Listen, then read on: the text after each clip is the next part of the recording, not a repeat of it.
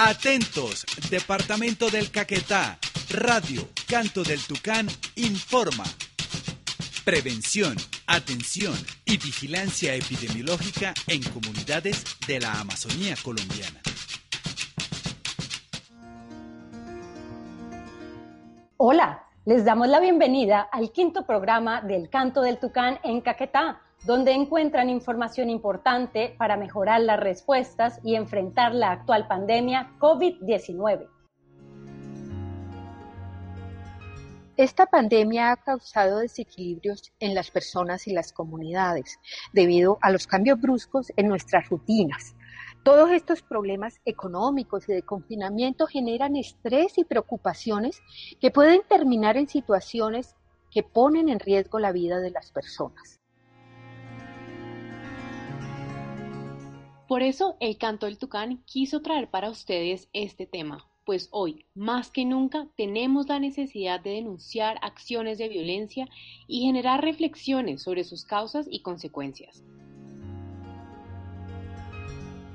Entonces, hablaremos sobre las violencias basadas en género, que afectan principalmente a mujeres, niñas y niños y que requieren de reflexiones y acciones por parte de toda la sociedad.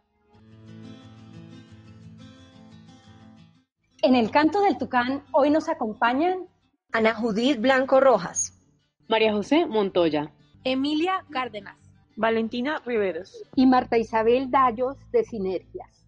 Lina María Archila de la Corporación Cocinando Territorio. Y como invitada especial, hoy tenemos a la doctora Marvel Barón Medina, médica feminista de la Universidad Nacional de Colombia.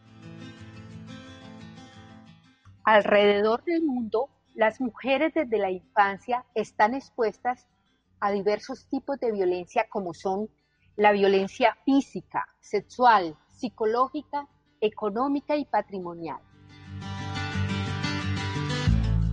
La pandemia ha aumentado el número de estas violencias, trayendo consecuencias incluso fatales para las mujeres.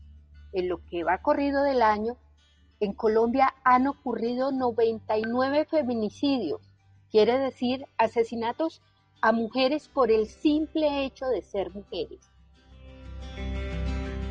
En el Caquetá, así como en otros territorios de la Amazonía y el país, la violencia contra las mujeres se manifiesta tanto en el mundo privado como en el público, dentro y fuera del hogar.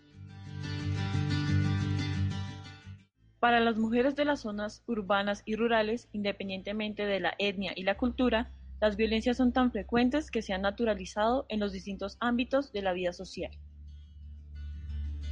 y un gran porcentaje de las mujeres maltratadas deben convivir con su agresor, que generalmente es un familiar. En muchas ocasiones, las violencias que experimentan las mujeres se convierten en una cadena que termina afectando a las hijas e hijos. Las presiones, rabias, tristezas que una mujer puede estar sintiendo se transmiten a los hijos en forma de maltrato verbal, físico o incluso abandono. Es importante tener especial cuidado con esto, encontrar formas de buscar apoyo sin descargarnos y afectar a las niñas y niños. De acuerdo al boletín epidemiológico de la Secretaría de Salud Departamental, a 5 de septiembre del presente año se notificaron 622 casos de violencias de género en el Caquetá. El 51.9% de los casos fueron violencias físicas, el 42% fueron violencias de tipo sexual, el 15.4% negligencia y el 2.3% fueron casos de violencia psicológica. Se encontró que para la primera infancia la negligencia aporta el mayor número de casos con el 68.9%. En la infancia, el mayor número de casos lo aportan los abusos sexuales con el 57.6% y en las adolescentes el abuso sexual y la violencia física aportan el mayor número de los casos. Es importante señalar que estas cifras representan una pequeña parte de la realidad, pues sabemos que hay muchos casos que no se denuncian ni reportan, permaneciendo ocultos.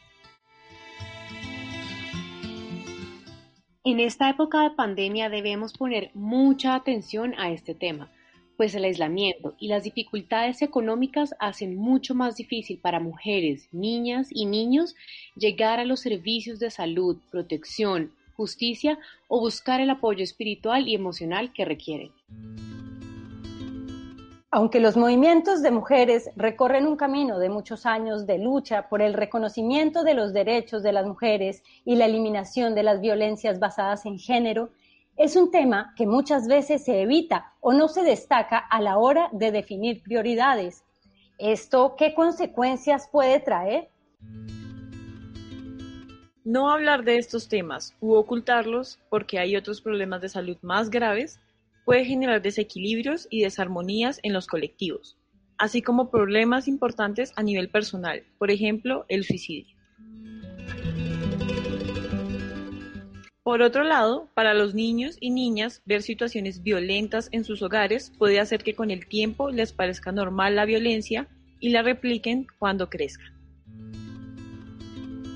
María José, y frente a esta situación, ¿qué podemos hacer? Bueno, Lina, primero podemos hablar sobre el respeto, el amor, el cuidado, la dignidad y la igualdad de todos los miembros de la comunidad. Esto ayudará a prevenir futuras agresiones a otras mujeres, niñas y niños. También es una oportunidad para que toda la comunidad discuta la importancia de prevenir actos violentos y educar a los niños y hombres sobre el valor que tienen las mujeres en todas las etapas de la vida. Todos y todas merecemos sentirnos seguras, felices y respetadas en pareja, familia y comunidad. Muchas veces se piensa que la violencia en el hogar es solo física, es decir, empujones, golpes o heridas con objetos, pero la violencia se presenta de muchas formas. Emilia, cuéntanos qué otro tipos de violencia contra las mujeres, niños y niñas se presentan con más frecuencia. Lina, está la violencia psicológica o emocional, como la humillación, los insultos, las críticas constantes, la negligencia o falta de cuidados, el abandono a la persona enferma, el encierro o la incomunicación para impedir que la mujer busque apoyo en otras personas. Igualmente, se ejerce violencia cuando se limitan los recursos económicos como una forma de amenaza, o cuando deliberadamente se niega la alimentación, la higiene femenina o los cuidados del hogar. Otro tipo de violencia es la espiritual, en la que se usan conocimientos tradicionales para hacerle daño a una persona. Y la más común e infame de todas es la violencia sexual. De acuerdo. Y es muy común y existen muchas formas en las que se manifiesta la violencia sexual. Por ejemplo, puede ser a través de un matrimonio precoz o forzado con niñas menores de 14 años. También esos comentarios, insinuaciones o actos sexuales sin el consentimiento de la otra persona, obligarle a ver videos o fotos obscenas. Incluso la comercialización y explotación sexual, por ejemplo, cuando un familiar explota, vende u obliga a un niño o niña a tener relaciones sexuales para garantizar dinero o recursos. La anterior es una larga lista de todas las situaciones que podríamos considerar como violencias, pero al fin de cuentas, ¿qué elementos son los que nos ayudan a reconocer que estamos frente a situaciones violentas y que éstas nos pueden estar afectando? Para responder esta y otras dudas sobre este tema, hemos invitado a la doctora Marvel Barón, médica y feminista con amplia experiencia en las diferentes culturas y poblaciones que habitan el Caquetá. Bienvenida, doctora Marvel. Bueno, muchísimas gracias, primero que por la invitación. He estado muy juiciosa escuchando los programas, me parece una experiencia muy interesante la que ustedes están realizando.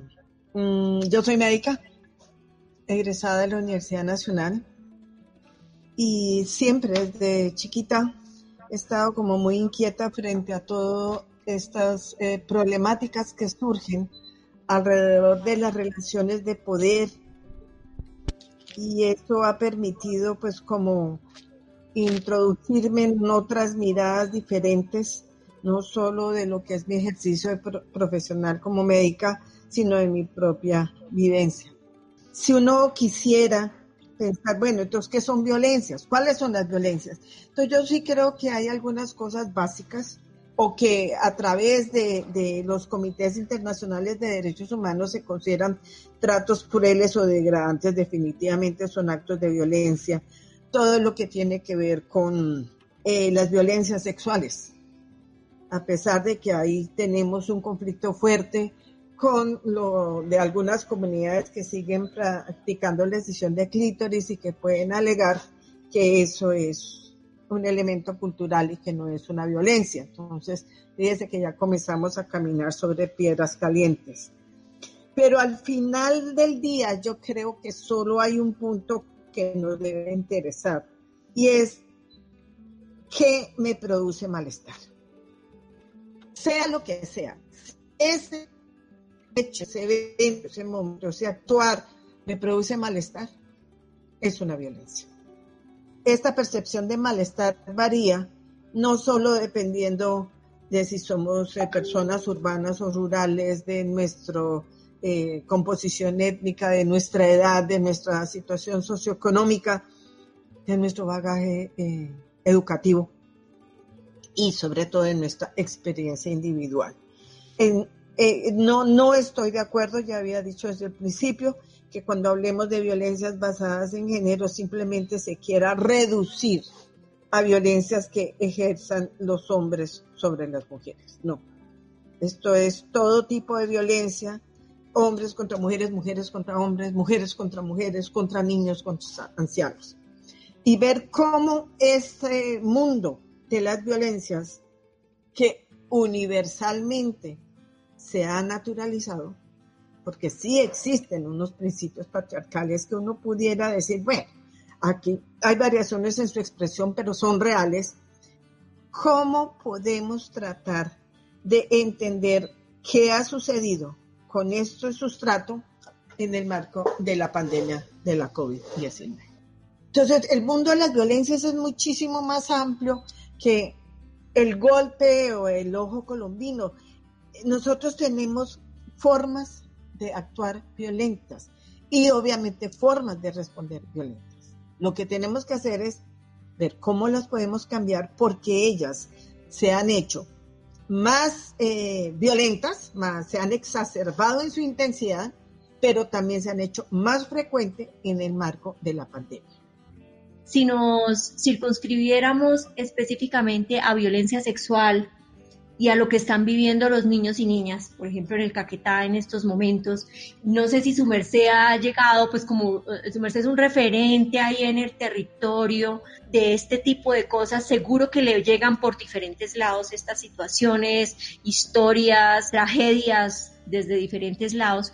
Su merced, ¿cómo ve esta situación y cómo ve que específicamente esta, esta violencia de pronto de sexual, de sentirse agredido en su cuerpo particularmente y en su intimidad, cómo se ha visto afectada por esta pandemia. ¿Cómo siente usted que esta pandemia ha afectado específicamente este tipo de violencia? ¿Cuál es la realidad? ¿Cuál es la percepción? Es decir, son dos cosas totalmente diferentes.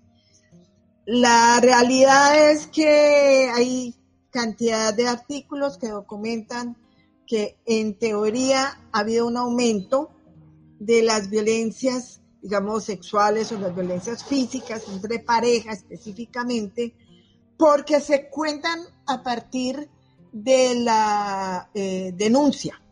Tengo un artículo de China que fue el primero que salió sobre el tema, donde se habían aumentado, creo que era el 70%, las llamadas de mujeres hablando sobre o denunciando violencia física, no, no se aclara si es sexual, pero por lo menos violencia física contra ellas. La pregunta que uno le queda es, ¿a ellas ya las habían o venían eh, siendo agredidas antes o ahora en el marco de la pandemia se sintieron que eran mucho más vulnerables y había muchísimo más riesgo para sus vidas y por eso se animan a llamar y a denunciar? Yo, así como, cual, eh, ¿cómo se dice? A, ver, mal agüero, había anunciado el baby boom desde el proceso de paz y nadie quiso parar bolas de lo que se nos tenía encima. Vamos a tener también un baby boom por COVID.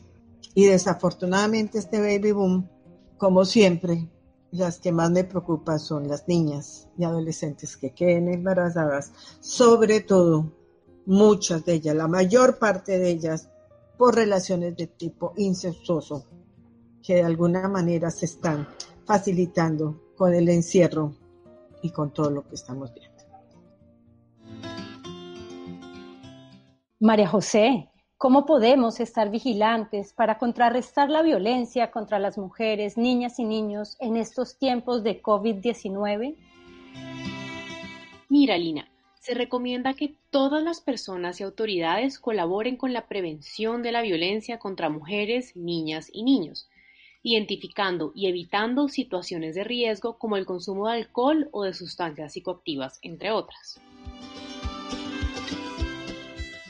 Las mujeres líderes que actualmente están en los equipos de salud que identifican y hacen seguimiento a los casos de COVID-19 durante las visitas domiciliarias pueden estar alerta para identificar situaciones violentas y dar apoyo a las personas que se encuentran en esta situación. Nunca está de más brindar información respecto a las situaciones de violencias basadas en género y sobre la ruta de atención integral para las mujeres que han sido víctimas.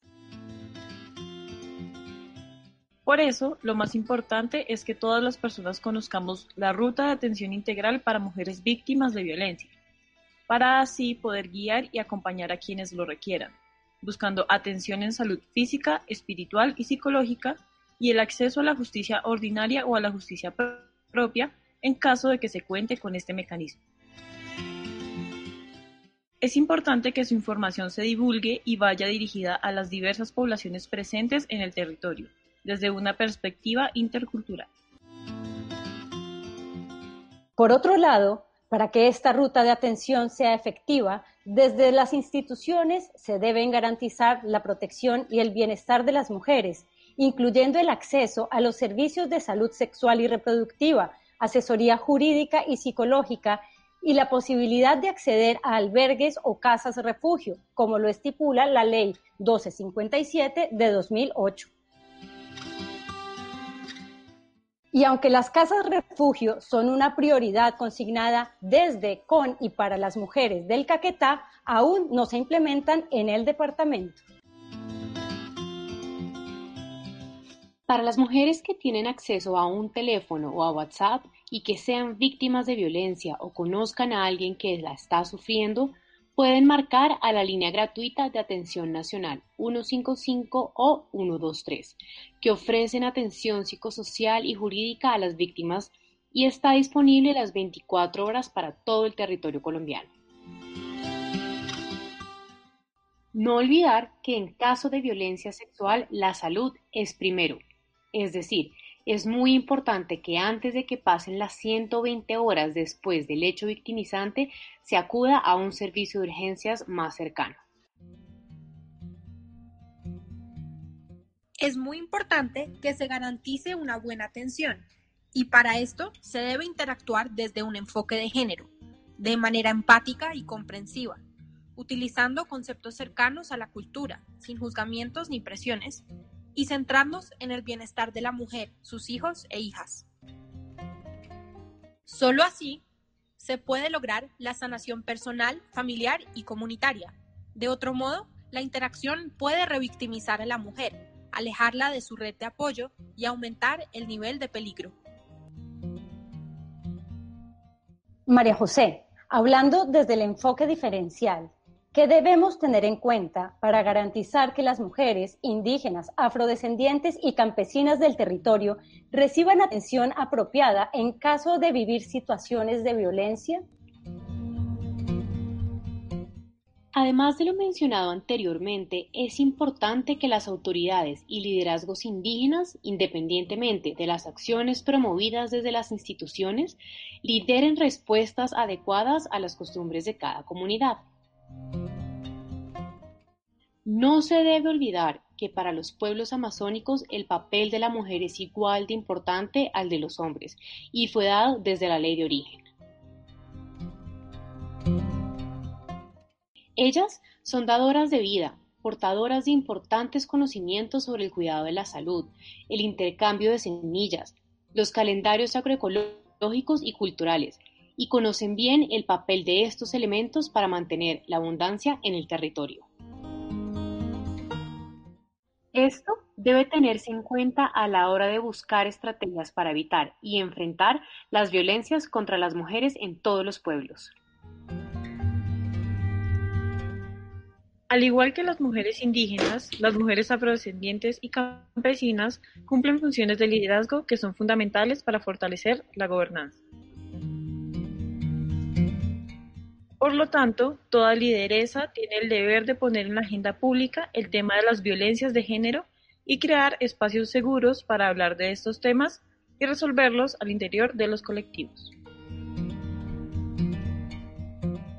Para cerrar, queremos recordar la importancia de valorar y proteger entre todos y todas a las mujeres y niñas que en estos momentos están experimentando situaciones de violencia. Les invitamos a construir redes de solidaridad, escucha y de apoyo desde, con y para las mujeres. En este largo camino por los derechos de las mujeres, el canto del Tucán reconoce la incansable lucha de las organizaciones de mujeres del Caquetá y agradece su compromiso y apoyo que prestan individual y colectivamente a las mujeres víctimas de violencias basadas en género son un vivo ejemplo de sororidad. El Canto del Tucán y la Red Guacamaya esperan que esta información haya sido útil para todos ustedes. Conéctese con la emisora comunitaria de su municipio y sintonice el Canto del Tucán para seguir aprendiendo sobre la pandemia COVID-19. No se pierdan el sexto capítulo la próxima semana bajo la dirección de Sinergias, Alianzas Estratégicas para la Salud y el Desarrollo Social. Con la producción de la Corporación Cocinando Territorio y la Fundación Interdisciplinaria Nueva Ciudad. Con el apoyo de Amazon Conservation Team Colombia. Y la difusión de la red de emisoras comunitarias Guacamaya.